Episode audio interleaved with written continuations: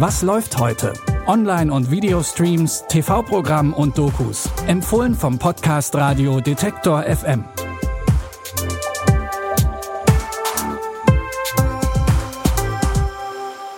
Es ist Freitag, der 11. September und wir sagen Hallo, herzlich willkommen und schön, dass ihr wieder da seid. Der Fleischmarkt in Frankreich geht den Bach runter. Alle essen nur noch Gemüse, Grünkernpatties und Seitandöner.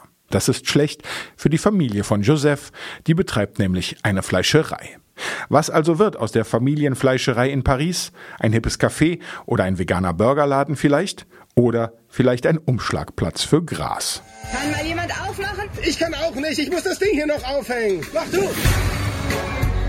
Wir sind Landwirte. Wir bauen an und verkaufen. Mehr nicht. In der Scheune ist es zu eng. Wir brauchen mehr Platz. Wir werden eine Tonne produzieren. Eine Tonne?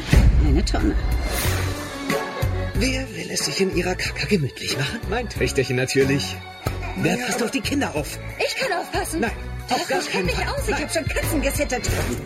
Genau das haben Joseph und sein Vater Gérard in der ersten Staffel von Joint Venture getan. Einmal die Fleischtheke durch eine Grastheke ersetzt, natürlich weniger offiziell. Legalisiert wurde Gras nämlich entgegen Josephs Vermutungen nicht. Was bedeutet das jetzt für die zweite Staffel? Schaut doch einfach selbst. Jetzt auf Netflix. O zapft is.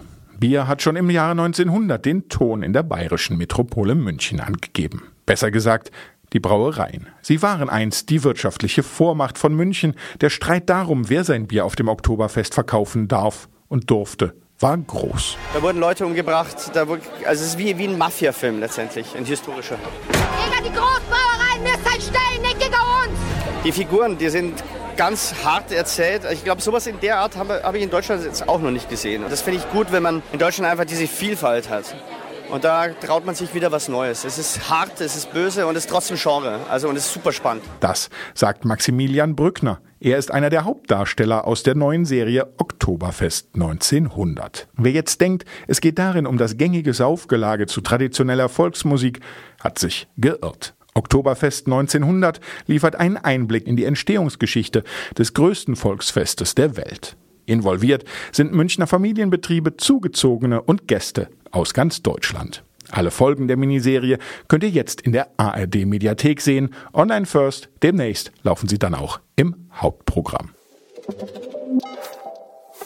Eine Legende folgt der nächsten. Würde Elvis Presley heute noch leben, hätten seine Konzerte womöglich genauso viele Besucher wie das Münchner Oktoberfest. Was wir heute noch über ihn wissen, man nennt ihn den King of Rock'n'Roll. Er hatte vor allem eine beachtlich große weibliche Fangemeinde und er ist relativ früh gestorben, mit nicht mal 50 Jahren. So etwas wie ihn hatte es noch nie gegeben. Manche Leute sagen, so etwas wird es auch nie wieder geben.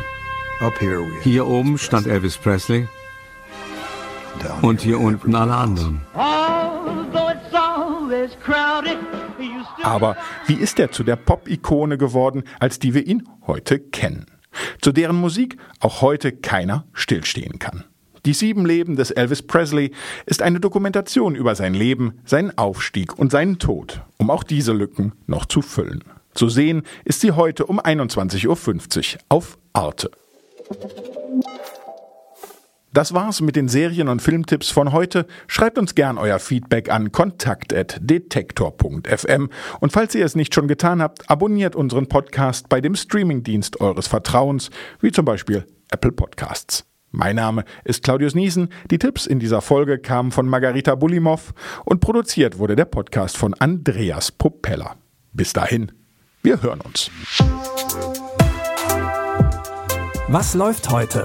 Online- und Videostreams, TV-Programm und Dokus. Empfohlen vom Podcast Radio Detektor FM.